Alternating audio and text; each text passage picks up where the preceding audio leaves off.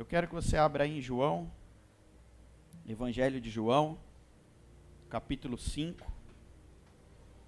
Você deixa a sua Bíblia aberta, porque a gente vai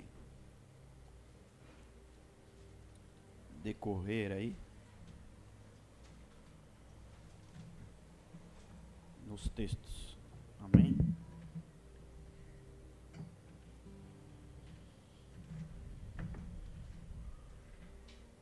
Quem achou João 5? Amém? Vai no versículo 19. Diz assim: Mas Jesus respondeu e disse-lhes: Na verdade, na verdade vos digo que o filho por si mesmo não pode fazer coisa alguma, se não vir o pai fazer. Porque tudo quanto ele faz, o filho faz igualmente. Porque o pai ama ao filho e mostra-lhe tudo o que faz. E ele lhe mostrará maiores obras do que essa, para que vos maravilheis. Pois assim como o Pai ressuscita os mortos e, vi, e os vivifica, assim também o Filho vivifica a quem quer. Olha para mim. Nesse texto, é, Jesus ele deixa bem claro que ele não andou por aqui fazendo o que ele queria, o que ele bem queria. Então eu tenho para mim que toda vez que Jesus ele falava, é, dá licença que eu vou orar, eu vou me retirar. A Bíblia diz em vários textos, vocês já leram os evangelhos, vocês sabem que Jesus, em determinado momento, ele saía e ia sozinho buscar o Pai. E eu creio que nessa hora o pai mostrava tudo aquilo que ele queria fazer. Tudo aquilo que era para Jesus fazer. Então, eu monto aqui na minha cabeça uma ilustração muito simples. Jesus orava à noite e Deus falava assim para ele: Samuel, amanhã, né?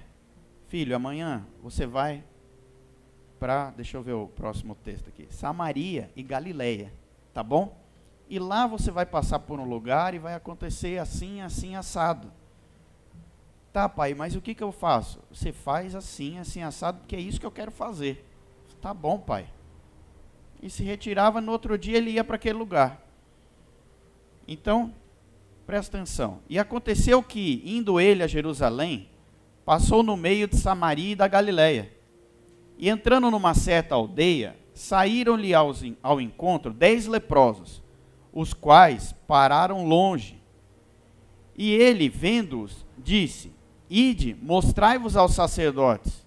E aconteceu que eles, indo, ficaram limpos. Um deles, vendo que estava são, voltou e glorificou a Deus em alta voz. E caiu aos seus pés com o rosto em terra, dando-lhe graças. E este era samaritano.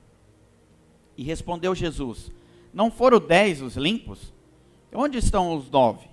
Não houve quem voltasse para dar glória a Deus, senão esse estrangeiro. Disse-lhe: Levanta, vai, a tua fé te salvou. Lucas 17, tá? Não precisa abrir, não. Fica comigo aqui. Sobre a lepra, Levítico diz assim: Levítico 13: Também as vestes do leproso, quem está praga, serão rasgadas, a sua cabeça será descoberta e ele cobrirá o lábio superior e clamará: Imundo, imundo, todos os dias em que estiver a praga nele. E ele será imundo. Imundo está e habitará só, e a sua habita habitação será fora do arraial. Então, essa é a, a orientação para quem estava com lepra. Então, vivia afastado e quando alguém chegasse, tinha que gritar: Eu sou imundo eu sou imundo, não se aproxima para você não pegar a lepra. Então era isso. Aí Jesus está andando e ele está obedecendo o Pai. Amém? E ele vai lá para Samaria e Galileia e encontra esses leprosos. E veja que os leprosos, quando Jesus está passando, eles já devem estar tá falando assim: ó, eu sou imundo, eu sou imundo, eu sou imundo. Tanto que Jesus olha para eles, fala, vai e se apresenta ao sacerdote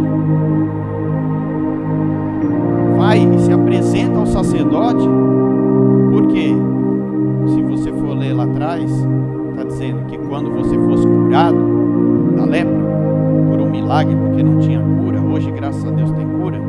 Mas por um milagre você teria que ir lá diante do sacerdote, o sacerdote ia olhar sua pele e ia falar: Não, realmente, você foi curado. Vamos aqui oferecer um sacrifício ao Senhor, de louvor e glória a Ele, e você pode voltar a conviver em sociedade novamente. Mas para que isso acontecesse, precisaria de um milagre. Precisaria de uma intervenção de Deus, uma intervenção divina. Precisaria que Deus curasse eles. Mas, quando esses homens estão, Jesus libera simplesmente uma palavra: vai e se apresenta ao sacerdote. No meio do caminho, esse um olha, olha, eu fui curado. Imagina a comoção na hora, todo mundo foi curado. A Bíblia diz que os dez foram curados. Então os dez viram, viram. Uns estavam mais interessados em voltar à sua vida normal. E só um voltou para glorificar e adorar aquele que o curou. Veja, isso acontece hoje em dia. Muitas pessoas desesperadas vêm para a igreja. Deus cura, porque Ele ama a cada um de nós. Ele sabe que a pessoa vai ser curada e nunca mais vai voltar. Ele sabe. Um dia o Espírito Santo vai pegar essa pessoa, tenho certeza. Mas ele não se importa com isso, porque ele ama. E ele ama a todos. E Jesus ama a todos e morreu por todos. Amém? Então uma coisa que a gente às vezes se pergunta, né? Ah, fulano foi curado, mas sumiu. Não tem problema, irmão. Jesus cura. Jesus é bom e ele é amor. Agora, aquele que volta, aquele que volta é porque reconhece que Jesus Cristo é rei e teve poder para curar a vida dele. E ele vem e se prostra diante do Senhor e glorifica ao Senhor. Tanto que Jesus ainda pergunta para ele: cadê os dez? Só voltou um estrangeiro? Porque os samaritanos não eram considerados povo porque eles se misturaram lá atrás com outros povos e criaram uma outra. Mas isso não é motivo da, da mensagem. Então, quer dizer, só voltou esse estrangeiro e os judeus que estavam com ele e estavam leprosos, não voltaram. Mas não tem problema, porque Jesus morreu para o estrangeiro também. Não tem problema, porque ele morreu para o gentil e ele morreu pelo judeu. Não tem problema, Rodrigo, porque Jesus não vai ficar bravo.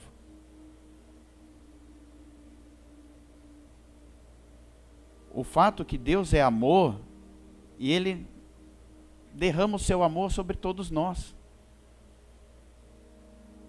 Não importa se você vai voltar ou não.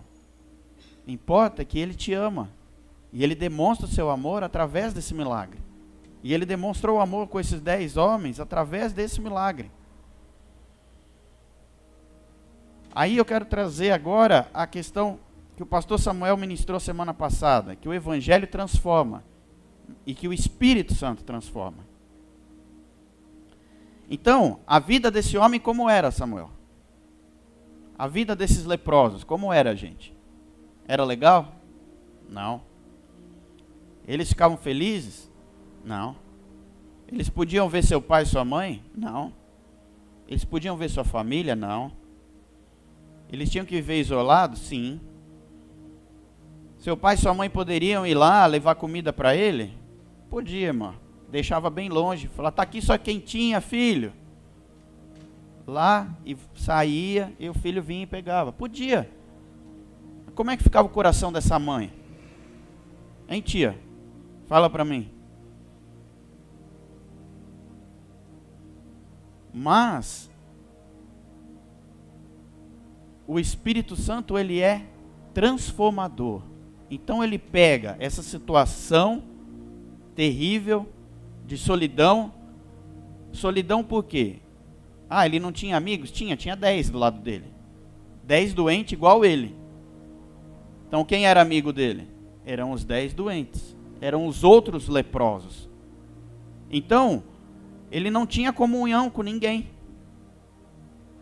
Ele não tinha comunhão com ninguém e ele tinha que viver isolado do povo. Ele não podia se juntar ao povo. Então, Deus pegou essas, Jesus pegou essas dez pessoas e restaurou a vida delas. E mudou a história delas. E é isso que o Espírito Santo faz. Esse é o Evangelho. O Evangelho é o Evangelho transformador. Que pega a pessoa doente, que pega a pessoa em pecado, que pega a pessoa quebrada, pega a pessoa destruída e traz de volta a sua honra, a sua dignidade esse é o evangelho que pega uma pessoa destruída e coloca ela num lugar.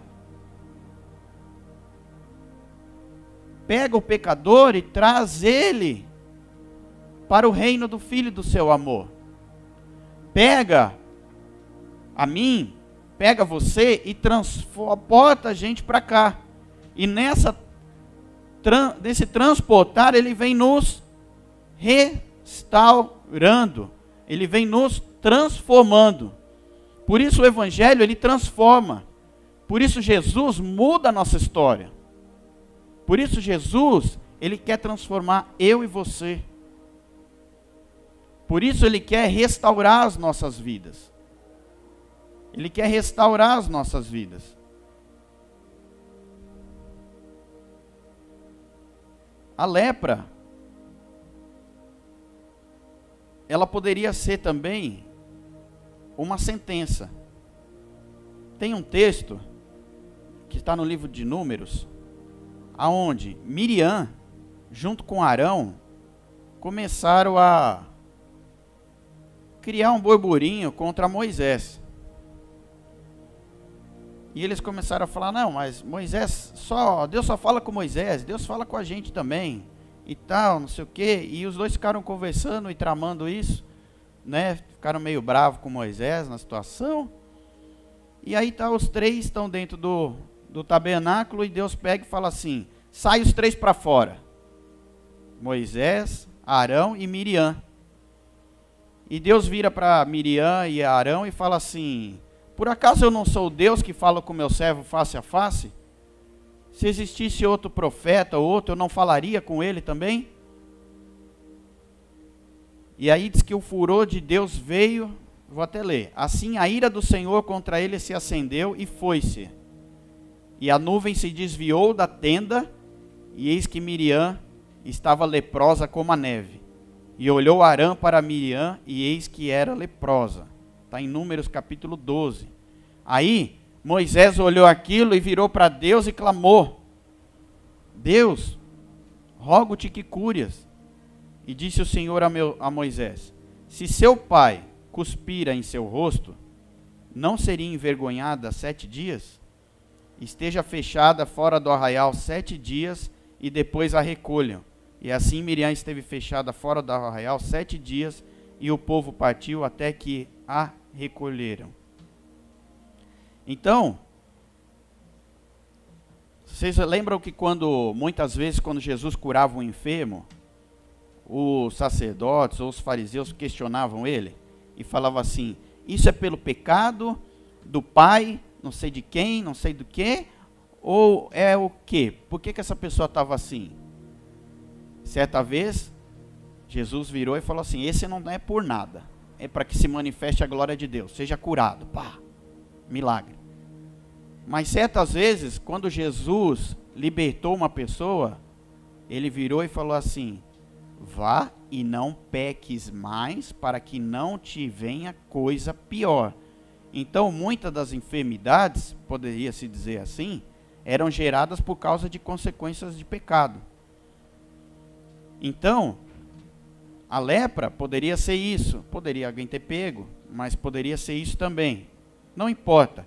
O que importa é que Deus é um Deus restaurador. Não importa a sua situação. O que Jesus curou outro leproso. E esse leproso foi mais ousado. Ele veio e se prostrou aos pés de Jesus quebrando tudo aquilo que estava na lei. Ele não podia fazer aquilo, Samuel. Mas ele cria tanto que aquele homem que estava ali podia fazer um milagre na vida dele, que ele falou assim: Eu não quero nem saber da lei, eu não quero nem saber do que está escrito, eu quero o meu milagre. E ele foi, em Lucas capítulo 5, diz que esse homem se prostrou aos pés do Senhor. E Jesus olhou para ele e falou: O que queres? Ele falou: Quero ser curado. E Jesus falou: Eu também quero. E Jesus põe a mão nele e cura aquele homem. Então, o que é uma sentença sobre a vida daquela pessoa, Jesus vem e transforma. Então eu quero te dizer hoje que não importa qual a sentença que está sobre a sua vida, não importa qual peso esteja sobre a sua vida, não importa qual acusação esteja sobre a sua vida, não importa qual enfermidade esteja sobre a sua vida, Jesus pode mudar a sua vida. Jesus pode restaurar a sua história. E Ele quer fazer isso. Ele quer fazer isso. Ele quer mudar. Ele quer restaurar. Então, quando você se encontra nessa situação, não pense que, mas será que Deus quer? Sim, Ele quer. Porque Ele morreu na cruz por você. Ele morreu na cruz para mudar a sua vida. Ele morreu na cruz para restaurar a sua história. Então Ele quer sim fazer isso.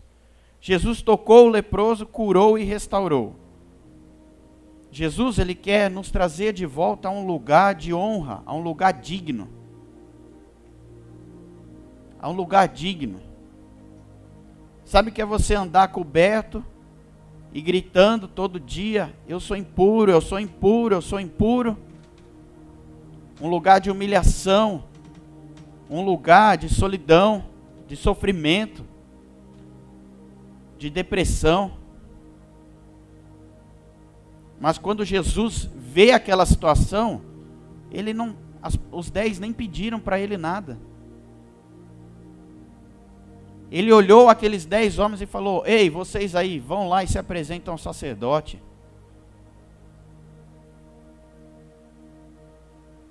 Ele quer mudar a sua vida hoje.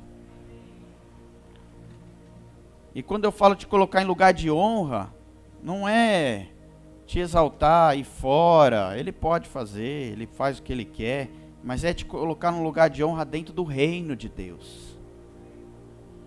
Dentro do reino de Deus. Então você que não era o humilhado, o rejeitado, o desprezado, era aquele que clamava: imundo, imundo, não chega perto de mim. Jesus quer te transportar para o reino dele, para te chamar de filho, para te chamar de filha. Ah, Rafael, o que, que você está querendo dizer? Romanos 8 porque não recebestes espírito de escravidão para outra vez estares em temor, mas recebestes o espírito de adoção de filhos, pelo qual clamamos Abba, Pai. O mesmo espírito testifica em nosso espírito que somos filhos de Deus. E se somos filhos, somos logo herdeiros também, herdeiros de Deus, corredeiros de Cristo e se é certo que com ele padecemos, também com ele sejamos glorificados. Amém? Amém? Declare comigo assim: Eu sou filho de Deus. Você tem que declarar isso com com vontade, com vontade. Declara de novo: Eu sou filho de Deus. Aleluia. Aleluia. Agora, o que Deus faz? O que Deus faz? Que a Bíblia diz que é loucura para os que perecem, mas para nós, os salvos, é poder de Deus. Ele pega o espírito, de, o espírito dele, coloca dentro de você, dentro de mim, e esse espírito muda tudo lá dentro. Então, eu não era nada, eu não era ninguém, eu era um, um, um, um drogado, um viciado, um perdido, um devasso. Eu era tudo isso. Isso é o que você era antes de Jesus entrar na sua vida e restaurar você. Ah, mas eu deixei de ser. Você deixou, porque o Espírito Santo de Deus muda tudo isso dentro de você e fica falando assim: você é meu filho, você é meu filho, você é meu filho, você é meu filho. Não, o outro da rua vira para você e fala assim: não, mas você é o Zé Droguinha. Falou: não, eu não sou mais o Zé Droguinha, eu sou filho de Deus. Aí o pessoal começa a tirar sarro da sua cara. Ah, agora você é crente, agora você é crente, que história é essa? É, sabe por quê que você agora é crente? E você não é mais igual a ele, porque o Espírito Santo de Deus entrou dentro de você e mudou tudo isso de dentro de você e falou assim: agora você é meu filho, agora você é meu, agora você não é o mais o Zé Droguinha, você é meu filho. Então a sua identidade é restaurada, a sua identidade é transformada por Deus. Então você não é mais um perdido, um, um, um drogado, um ladrão, um assassino. Não, agora você passa disso, que é o que a, os seus atos te, te sentenciaram, não é verdade? Aí você sai dessa situação e você sai como filho. E nesse processo aqui vem a restauração. É Deus transformando, é Deus libertando, é Deus curando, é Deus restaurando. Até você chegar aqui e você fala, agora eu estou no reino de Deus. Então lá fora você é um Zé Ninguém para os outros, mas aqui dentro você é filho de Deus. Lá ninguém te dá valor, mas aqui Deus te chama de filho. Vem cá, filho. Lá você é só o Samuel. Aqui você é o Samuel, filho do Deus vivo. Lá você é a Gisele. Mas no reino de Deus você é a Gisele, filha do Deus vivo. E por que você é filha? Porque Jesus Cristo morreu na cruz para te salvar. E quando ele morre na cruz para salvar o sacrifício perfeito dele, então ele pega e ele tem poder para olhar para você e falar assim: agora você é meu filho. Deixa eu exemplificar um negócio que eu já exemplifiquei uma vez que eu adoro. A Bíblia diz que Satanás nos acusa de dia e de noite, certo? Então você imagina Satanás todo dia lá te acusando. Todo dia te acusando. Então você imagina lá o tribunal de Deus, Deus está aqui, o advogado de defesa está aqui do lado, e Satanás está te acusando aqui. Deus, o poderoso. Seu filho lá, o Rafael, aprontou de novo. E pela lei, quando ele está em pecado, o Senhor não é amigão dele, não. O Senhor, ó, se afasta dele. Então você tem que entregar ele para mim. Dá ele na minha mão aqui que eu vou peneirar ele. E Deus olha e fala: Minha palavra é essa.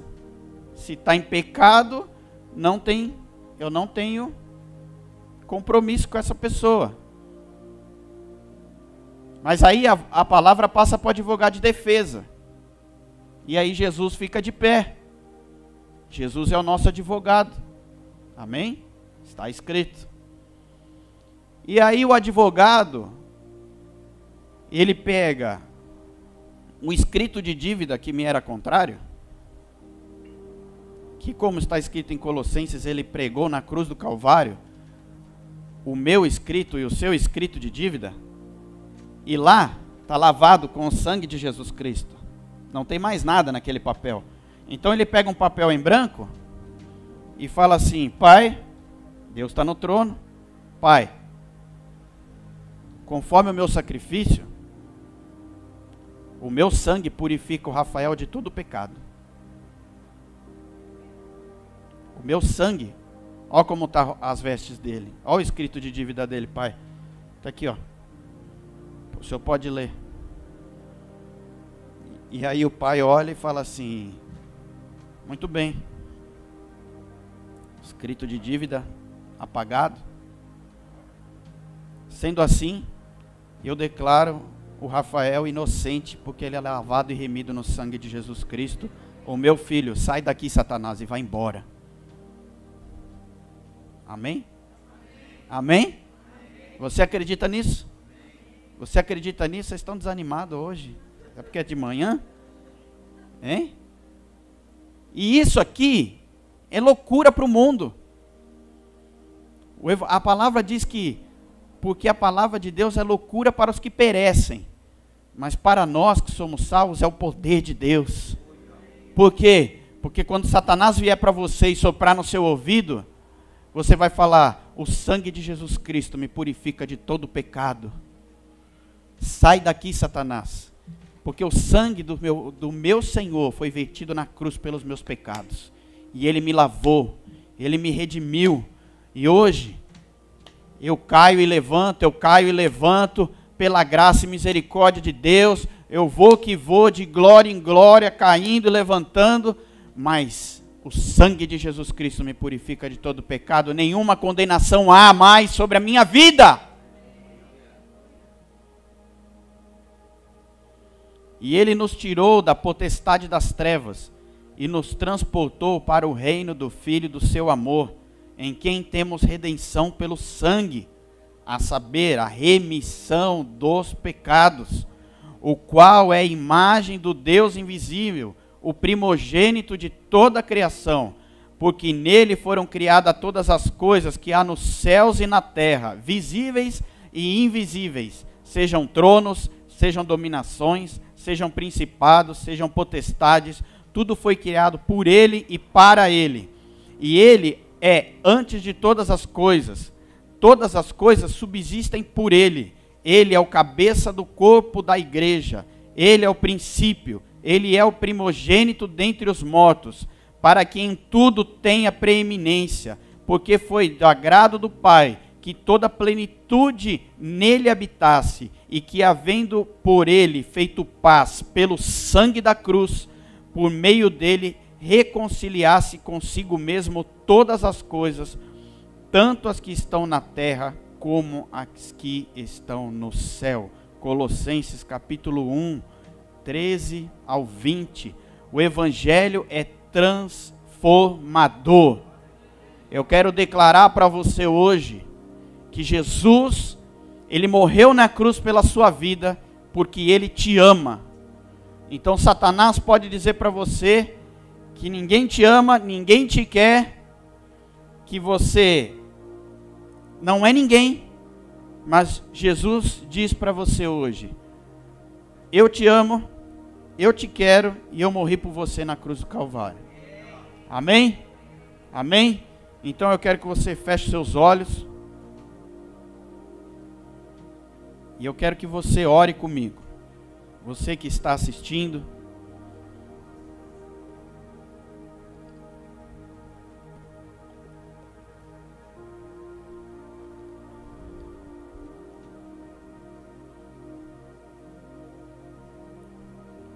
quero que você, em cima desse texto,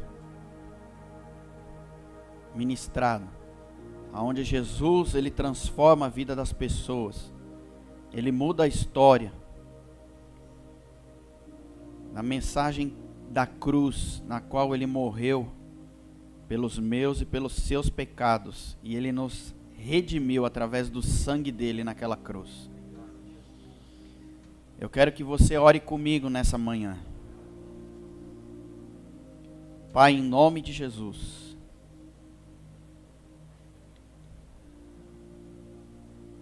As trevas têm vindo contra a minha vida. Vozes, tristeza, solidão, depressão, angústia, mágoa. Estou me sentindo preso estou oprimido pelo diabo, todas essas coisas têm vindo sobre a minha vida e eu não sei o que fazer. Mas eu te peço em nome de Jesus Cristo,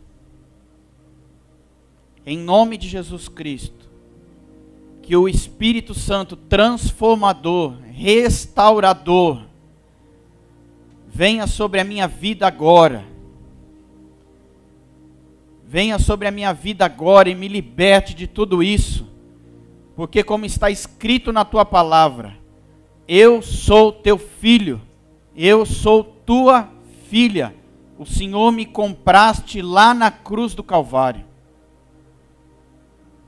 Eu te aceito como meu Senhor, como meu Salvador, como meu único Deus, Jesus Cristo de Nazaré.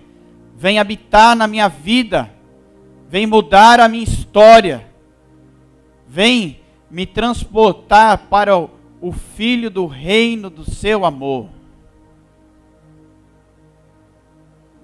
Em nome de Jesus, eu coloco a minha vida nas tuas mãos, Deus. Vem transformar, vem me libertar, vem me restaurar, porque o que eu preciso é do teu amor enchendo o meu coração, e o que eu preciso é do teu perdão me purificando, me limpando dos meus pecados. E o que eu preciso é de ti, Jesus. Vem sobre a minha vida nessa manhã e restaura a minha história, a minha vida, a minha casa, a minha família. É o que eu te peço, em nome de Jesus. Amém. Amém. Amém.